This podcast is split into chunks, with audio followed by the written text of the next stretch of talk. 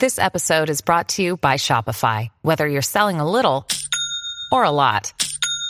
Shopify helps you do your thing, however you cha-ching. From the launch your online shop stage, all the way to the we just hit a million orders stage. No matter what stage you're in, Shopify's there to help you grow. Sign up for a $1 per month trial period at shopify.com slash special offer, all lowercase. That's shopify.com slash special offer.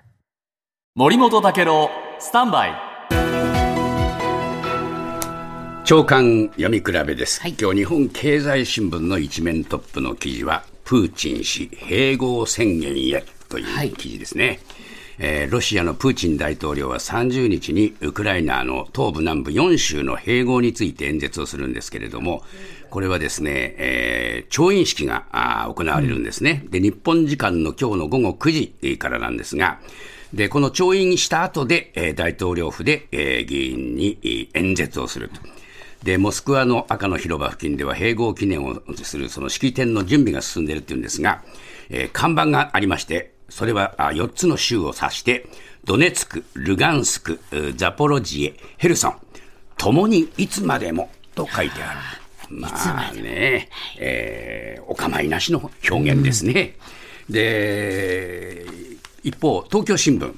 えーこういうものに対してアメリカはどう反応したか、あもちろん違法な併合を認めないと言ってるんですが、えー追加の支援でおよそ1600億円規模のお軍事支援もお発表した。